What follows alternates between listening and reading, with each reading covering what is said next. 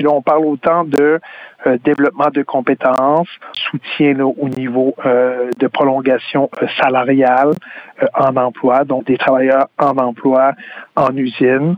On parle aussi bien évidemment de la démarche au niveau de la MRC en termes de portrait, si on veut, là, documenter le portrait plus particulier au niveau, au niveau de la capture.